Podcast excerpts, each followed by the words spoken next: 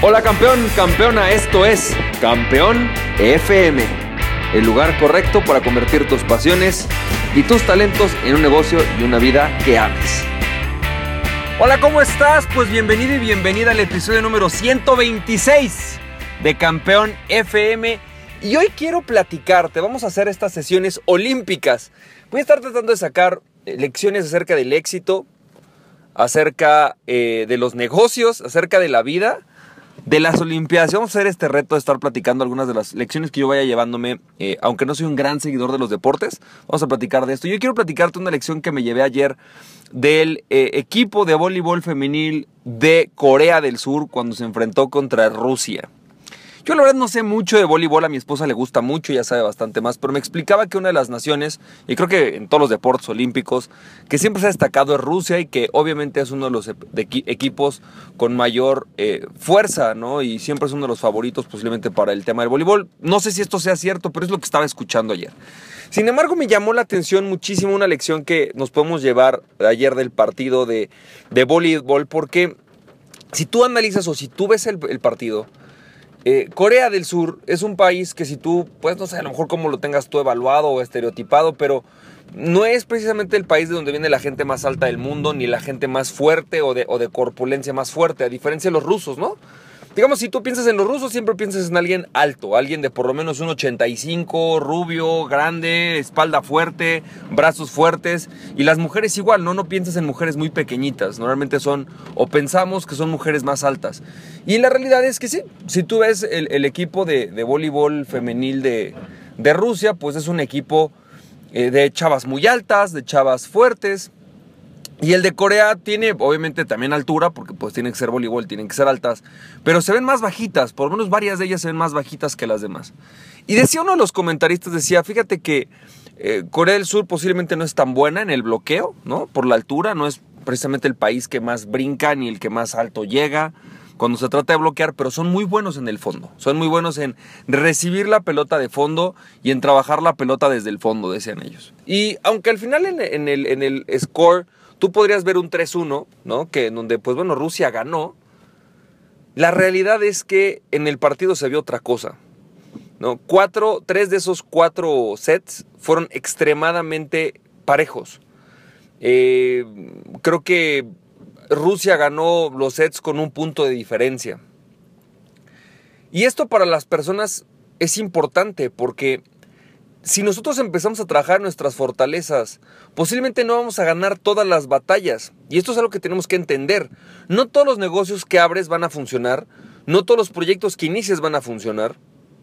No todas y cada una de las cosas que iniciamos vamos a ser los mejores. Y eso es algo que tenemos que aceptarlo. No siempre vas a ganar todos los partidos. Pero la diferencia posiblemente sí está en cómo los juegas. Y la diferencia posiblemente en el largo plazo es que si tú te vuelves muy bueno en el largo plazo vas a ganar las batallas más importantes. Tú puedes perder 8 de cada 10 batallas, pero si ganas las dos importantes, ganas la guerra.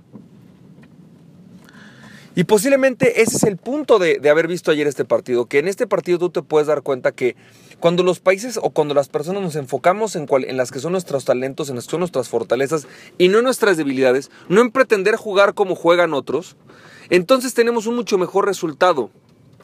Porque en los partidos no solamente cuentan los números, también cuenta anímicamente, cuenta mucho el cómo lo jugaste.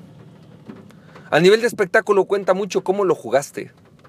A nivel de poder participar cuenta mucho cómo lo jugaste porque definitivamente en los partidos alguien gana y alguien pierde. Pero a la larga, las personas que se mantienen teniendo un buen desempeño también llegan a muy buenos resultados. Posiblemente no en estas competencias, en las otras.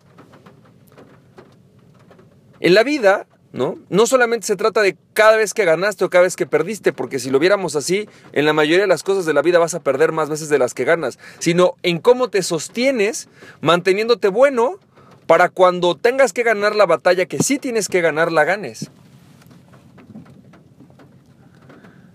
Entonces, yo lo que percibo aquí es que cuando nosotros trabajamos en nuestras fortalezas, se nota. Se nota en los resultados, se nota en el desempeño.